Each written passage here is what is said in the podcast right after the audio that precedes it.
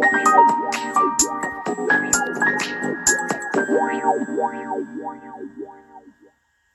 んばんは、レディオステーション H&DJ のヒロです。前回まで、ラジオ朗読という、えー、ちょっと新たな、えージャンルをやってみたんですけども、皆さん、どうでしたでしょうか？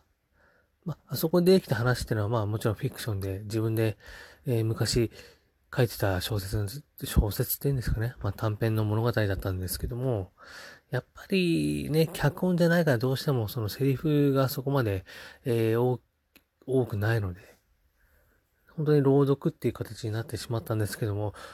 まあ私個人の感想としては、まあ最初の割には良かったんじゃないかなっていうふうに、えー思ってます。やってみて分かったのは、やっぱり脚本。脚本ちゃんと書いた方がいいなって、えー改めて思いました。そして私がその、まあ、朗読するよりも、その、一人で演技するっていうことが、まあ、やっぱり好きなのかなっていうふうに、えー改めて感じたところではあります。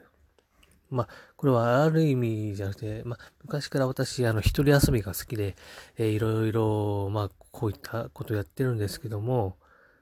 まあ、その中でもこう、一人で、まあ、何かになりきって、まあ、そういう抑揚じゃないですけど、つけて、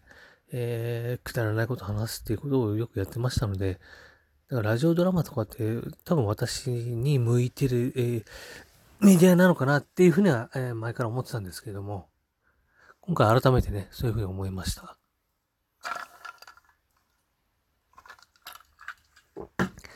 なんでこれをね、もうちょっと極めていって、えーまたこう第2回、第3回とやっていきたいなと思ってます。今日はこの辺で。それにしても、ラジオって難しいですね。それではまた。